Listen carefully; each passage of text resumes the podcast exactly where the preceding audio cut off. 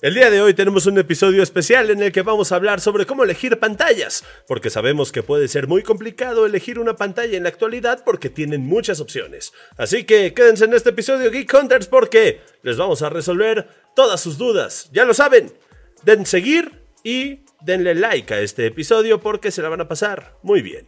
Comenzamos.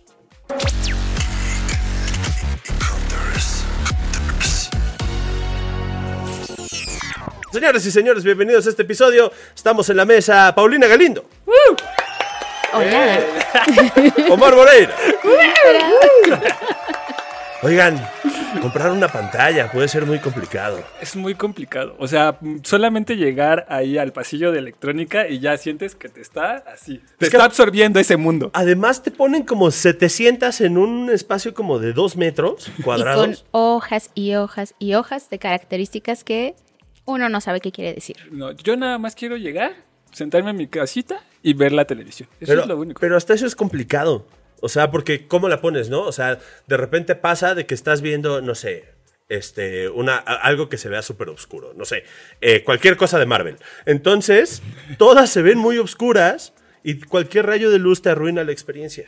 Sí, es que hay muchas cosas que uno tiene que considerar al momento de comprar una pantalla. Incluso al momento de elegir la marca, elegir el tamaño, o sea, son un montón de eh, variables las que uno tiene que pensar. Incluso creo que no mucha gente eh, se pone a pensar en el espacio en donde van a estar viendo la, la pantalla, que eso es algo que también la gente recomienda a los que saben, o sea, los expertos en esta, en esta cuestión de las pantallas y sus tamaños, que eh, tienes que medir exactamente desde dónde vas a empezar a ver la televisión para que te- así te, eh, te recomienden el tamaño ideal para, para ver tus, tus contenidos. Pero uno no hace eso. O sea, No. uno dice, yo tengo 10 pesitos y lo que me alcance, o hoy esta, esta marca me suena, entonces me llevo esta. Sí, es que muchas veces te dejas apantallar por eso. O sea, por, por la marca, apantallar. ¡Eh! ¡Chiste! ¡Orgánico!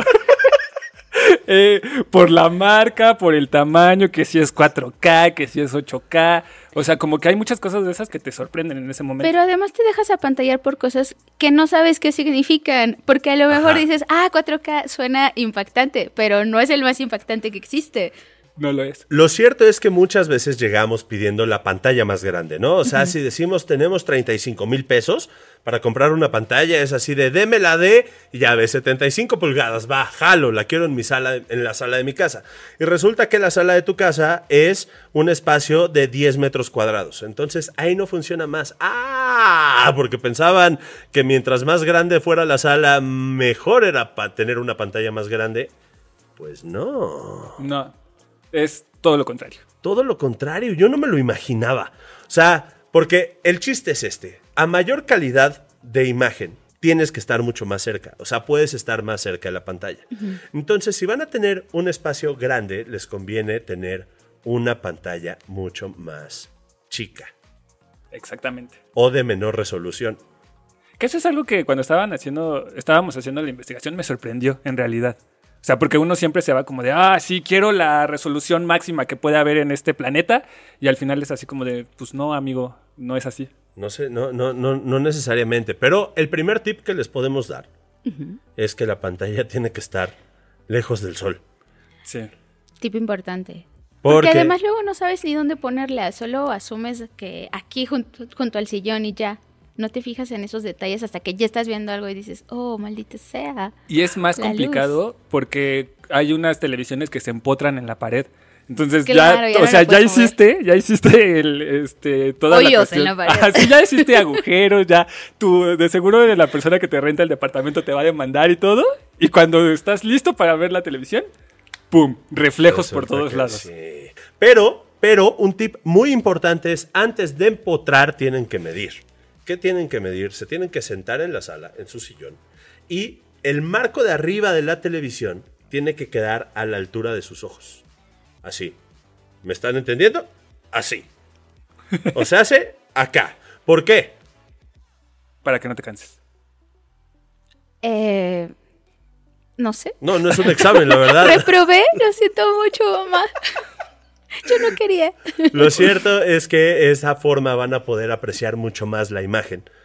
Pero hay muchas más opciones para el posicionamiento de la televisión en tu habitación.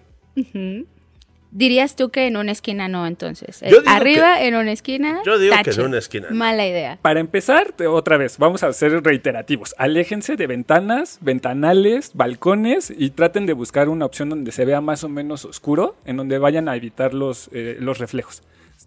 O unas cortinas blackout. Ah, sí, ya eso Sí, ayuda. también, claro. Sí, ya. Bueno. Ya, nos acaba de... se, se acaba Bueno, aquí. este fue todo el episodio. Muchas, gracias. Sí es un detalle, o sea, sí es un detalle tenerla en, en una, en una buena posición. E insisto, esto, hay una página, por ejemplo, me estuve ahí navegando eh, por la internet. y- Bueno, aquí es importante hacer hincapié en que hay muchas fórmulas, muchas opciones, cada quien tiene su manera de hacer este cálculo. Todas. Tú hiciste una gran investigación y creo que elegiste la mejor.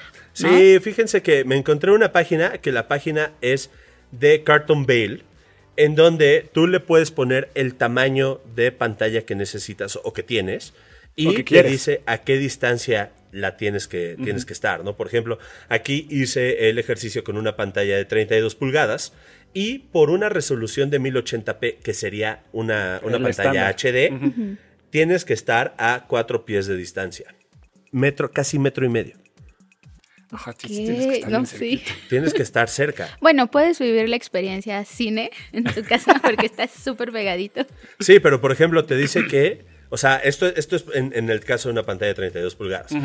Pero te dice que para una pantalla 4K de 32 pulgadas, para apreciarla de la forma en la que se tiene que apreciar, tendrías que estar a dos pies de distancia. Entonces, pues sería básicamente 60 centímetros. Sí. Está raro, ¿no? Está raro, está raro, pero bueno, es para o sea, apreciar. es el experto, confiemos. Él es el pero... experto y confiamos. Sí, porque al final usted- uno, uno piensa que mientras más grande, pues te puedes hacer más para Exacto. atrás, ¿no? Todo va dependiendo de la resolución de pantalla que tengas.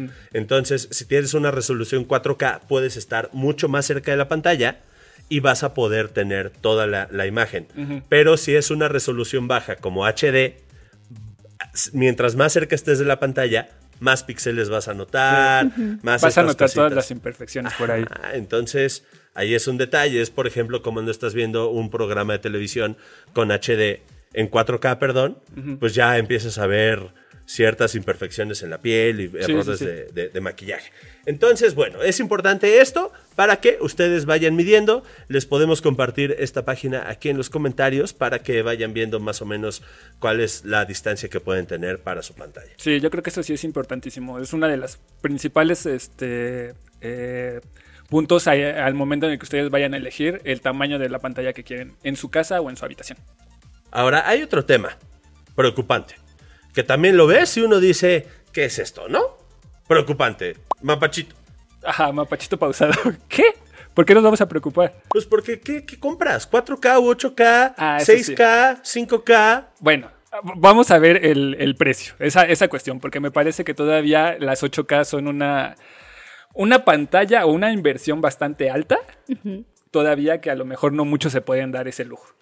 Y además porque no recibes la calidad de, Ah. de video para que Sí, le es, saques provecho todavía por completo. Sí, o sea, eh, debes de tener muchas, este, ya sea tu, que tu PlayStation, que si cualquier servicio de, este, como el Apple TV, que te envía las señales y todo ese tipo de cosas, o sea, que soporten esa, esa calidad de, este, de videos, porque si vas a ver videos en YouTube, en tu televisión, pues la mayoría está en HD, si vas a ver televisión abierta, está en HD. O sea, son muy pocas las, las, este, las producciones que en realidad están en 4K. Incluso, in- incluso en Netflix creo que tienes que pagar un, un, este, un precio más alto para acceder al contenido en 4K. Entonces no nada más es que tu televisión sea 4K y ya, sino también el contenido que vas a consumir tiene que estar en esa resolución para sacarle el mayor provecho a, a la pantalla. Dicen que lo mínimo, lo que recomiendan los expertos, es que lo mínimo, mínimo, mínimo indispensable es Full HD. Que Full HD viene siendo 1090-20 por 1080. Hay que fijarse porque luego vemos HD y cosas así y decimos, ah, sí, pues HD es la chida, ¿no? Dice High Definition. Pues no, tiene que ser Full HD con esta resolución y eso les va a dar una gran opción. Las Full HD, lo cierto es que no están tan caras. No, no, sea- ya, ya es un estándar en el mercado, entonces creo que puede ser una buena opción. Pon tú que para tu cuarto a lo mejor.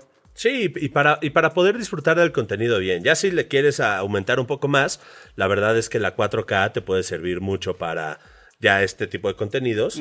Sí, lo que decías en un principio, la 8K, yo diría que... Sí, tal vez ahí te quedas en la 4K y listo, ¿no? Sí. Ya no, ¿para qué te vas más arriba? Ah, ya, Porque ¿pa' además qué? eso te va a elevar el precio cuando puedes usar ese presupuesto para subirle en otros Ah, aspectos. que eso es muy importante y que ya llegaremos a eso más adelante.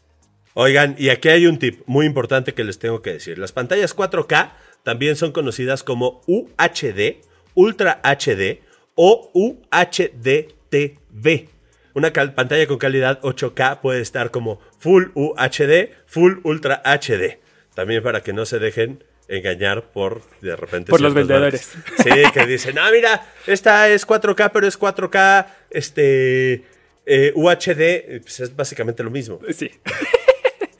bueno, pero es que uno llega así sin saber nada a esos pasillos, entonces sí te puedes dejar apantallar otra vez por ese tipo de, de, este, de vendedores. Ellos lo único que quieren es su comisión, amigos. Así estamos viviendo en este capitalismo. ¿Cómo? Aparte, como que luego la persona que te lo vende sabe hasta menos que tú, ¿no? Como que solo te lee lo que dice ahí y listo, y lo dice con mucha seguridad y tú, ok, el Te, señor te es encierra en el folletito así con su plumita, así como, mira, esto es lo que tiene, bla, bla, bla, bla. Es como cuando te están dando una exposición y te leen la exposición, ¿no? Ajá, es como sí, de exacto. traigo este, traigo este, este acordeón. Y la taza de refresco es también algo que suena como que complicado, ¿no? Sí, yo ahí tenía una duda. Esa, la, la cuestión de la taza de refresco tiene que ver más para, la- la- para los gamers en realidad. La taza de refresco tiene Es- que ver para todo. Ok. O sea, sí se especifica más en cuestiones gamers, sí pueden ahí los gamers estar de repente un poco más metidos en el, ah, yo necesito que esté en 60 o en 120 o así. Lo cierto es que hay dos números. Se mide en hercios. Hay dos números. Uno es 60 y otro es 120. Y la tasa de refresco significa cuántas veces se va a refrescar la imagen en un segundo. Por ende, si quieren una imagen más nítida, lo que necesitan es una de 120 hercios. Hay opciones de 40 y opciones de 50, pero esas son más o menos las estándar. Sí, el estándar recomendable sería 60. Entonces, 60, si quieren algo mucho más nítido, que insistimos, le van a necesitar meter mucho más equipo para que se vea mucho mejor, pues ya le meten la de 120. Pero también la de 120 va a salir mucho más cara. Entonces, Sí, claro, aquí hay que considerar que cualquier mejora en las características, eso va a aumentar el precio. Ay, sí, Entonces, caray. es más bien como que definir qué presupuesto tienes y dónde quieres que se vaya ese Sí. dinero. Y en realidad, ¿cuáles son tus necesidades? Porque si lo pensamos muy bien, pues prácticamente compras un espejo negro que va a estar apagado prácticamente más de la mitad del día. O sea, ¿cuánto tiempo puedes estar tú en tu casa viendo la televisión después de trabajar? ¿Unas 3, 4 horas? No, y además si la vas a usar solo para ver, pues pon tú las noticias o, Ujú. o sea, es mucha de la diferencia de si ves películas y Ah, ves si eres las gamer. noticias, si Ajá, eres gamer. Exacto. Como que igual sí es cierto eso, importante identificar para qué la quieres usar, qué es lo que en realidad ves y sobre eso. Ujú. no, pues yo me voy a quedar con mi iPad. Y tampoco. Ya, ahí voy a ver cosas. Pero a propósito de eso, sí, para tener servicios, para tener una pantalla con servicios, es aquí una duda importante. Si se compra Smart o no se compra Smart. Casi todo lo que está en el mercado es Smart. Sí, ahorita ya casi todo, ¿no? Entonces, a mí, yo, o sea, yo la verdad es que he estado buscando desde hace mucho una pantalla que no sea Smart. Porque digo, ¿para qué le conecto si le voy a conectar el Xbox, el PlayStation, el Switch, el XYZ? Entonces, ¿para qué necesito una pantalla Smart que me va a estar jalando internet? No, y además que muchas veces el propio sistema operativo de las, de las televisiones pues es muy diferente o tiene problemas de conectividad y eso. Y entonces a lo mejor una, una interfaz externa que se conecte muchísimo más fácil a tu internet pues te puede convenir mejor. También Eso- pasa que algunas pantallas no tienen algunas aplicaciones, o sea, como que Mm, no porque sí, sea sí. Smart TV ya te va a dar todo, también te tienes que fijar cómo es su este su sistema operativo Así que te es. ofrece y ya sobre eso si te sirve, porque si tú quieres ver cierta aplicación y no la tiene, ya la compraste, de nuevo, ya valiste. Sí, ya va a ser un, le voy a tener que comprar un aparato extra. Y lo que estamos intentando es no comprar cosas extra. Yo la verdad es que la recomendación que les podría dar es que se consigan una pantalla con Android TV, porque Android va a tener la Play Store dentro de, el- de ese sistema y ya lo trae instalada. Entonces, con la Play Store es, básicamente pueden instalar casi, casi todo lo que le pueden instalar a un teléfono. Yo la única que no encontré, la verdad, fue la de la Fórmula 1. O sea, la de la Fórmula 1 sí no se la pudo instalar una pantalla. Pero bueno, pues ya, ya ahí le vas midiendo, puedes mandarlo de tu teléfono a la televisión, que eso permite otro tipo de conectividad, pero sí es muy importante, como dices, revisar, revisar el sistema operativo de la pantalla. Igual hay algunas televisiones, las más conocidas y así, que sus sistemas están un poco más completos, o sea, no necesariamente tiene que ser eh, Android TV, o sea, pueden ser otras cosas, solo si tienes que checar que tenga lo que vas a querer Sí, ver. exactamente. Sí, imagínense, quieren ver HBO y no está disponible HBO. Quieren ver. No sé, iba a decir otras, pero ya no les voy a dar publicidad gratis, plataformas, fíjense. Ya no lo vamos a hacer. Pero sí, la verdad es que también tengan en cuenta eso. Una pantalla smart va a estar jalando conexión en dado caso de que no esté apagada, no, Sí. esté, no esté prendida. más Y bien. también eh, qué tipo de contenido están consumiendo, porque obviamente va a jalar más un contenido que está este, en 4K que uno en, en HD. Entonces también por ahí, o cuando al, al tiempo en el que están jugando y ese tipo de cuestiones, pues sí tiene que ver como con, con esta situación de pues, qué es lo que está jalando, quién, quién está requiriendo más internet en ese momento. Y un consejo máximo para la cuestión del internet es conéctele un cable Ethernet. Mm, O sea, claro. vean que la pantalla tenga una entrada Ethernet para que de esta forma, pues, haya cierta estabilidad, ¿no? Porque Wi-Fi sabemos que va a ser un problema siempre. O no Pues, tan va a siempre, haber pero ahí siempre. una pequeña pérdida de calidad, obviamente, pero pues ya con el, si tiene ese puerto Ethernet, ya con eso se puede solucionar bastante bien. Ahora, accesorios. ¿Cuáles son los accesorios máximos que se necesitan para tener una pantalla? Bueno, la otra vez nos estaba contando Omar sobre las barras de sonido. Yo venía con esa pregunta. O sea, si no hay una televisión que te dé esa, esa calidad, digo, porque hay gente a la que le interesa mucho que tenga un gran sonido. Entiendo que mientras de mayor calidad sea la tele, también le meten un poquito más a eso, pero ¿tú consideras que siempre tendrías que comprar una? Eh, yo creo que sí, porque obviamente el sonido que viene de una barra de sonido pues va a ser muchísimo mejor. Sobre todo porque pues, son, son aparatos específicamente diseñados para eso. El problema que yo siento que tienen las, las pantallas de ahora es que como son muy delgadas, no cabe un sonido pues chido. O sea, sí suenan bien y todo, la verdad es que no, no voy a dejar eso este, de, de- de lado. Pero cuando le pones una, eh, una barra de sonido, pues sí te aumenta la experiencia 200, 300%. O sea, precisamente por eso fue que yo decidí comprar una, este, una barra de sonido. Y no hay tan caras, ¿no? O sea, Sí, bueno, ya, eso es de, ya eso de es de cada cada quien. Yo he visto barras de sonido en mil pesos. También he visto barras de sonido en 32 mil pesos. Ajá, sí, Entonces, exacto. obviamente una barra de, de sonido de 32 mil pesos te va a dar acá una Sí. sensación Dolby Atmos y va a hacer que te sientas en medio de, de la película, pero también te puede resolver una, una, una barra de sonido no tan cara o pues, unos audífonos. ¿no? Ah, Bueno, sí, también. Ya ¿Tú también, perdóname, No, varias tienen esta opción de que puedes conectar por Bluetooth a tus audífonos, entonces ya también puedes disfrutar así. Ay, ya necesitas muchos accesorios. Y tú tenías otros más. Yo tengo unos accesorios Que que... no sé si ustedes van a estar de acuerdo. Sí, con yo eso. también, yo lo leí. Escríbanos en los comentarios Sí, si aquí- dicen que tache o Ajá. están de acuerdo. La verdad es que miren, sabemos que es un, o sea, no es tan, no es, no es nada necesario, pero ¿qué, mon- qué cosa tan estresante es tener que estar buscando una app o una película con el control. Entonces ahí vas. Y supongamos que quieres ver, no sé, este, una serie con un nombre larguísimo, ¿no? Las crónicas de Narnia, la leyenda de quién sabe qué. Entonces tienes que estar L. y Es te como vas a- a- volver a, los 2000 cuando tenías que, escribir, que darle cuatro veces a un botón para escribir la S. Pero hasta eso era más rápido. Ahora, lo que pueden hacer es conectarle a su pantalla un teclado Bluetooth o un teclado USB y un mouse Bluetooth. ¿Y saben qué? Miren, se van a ir. O sea, son segundos, son segundos muy necesarios. ¿Qué opinan ustedes, Geek Ay, no Hunters? lo sé.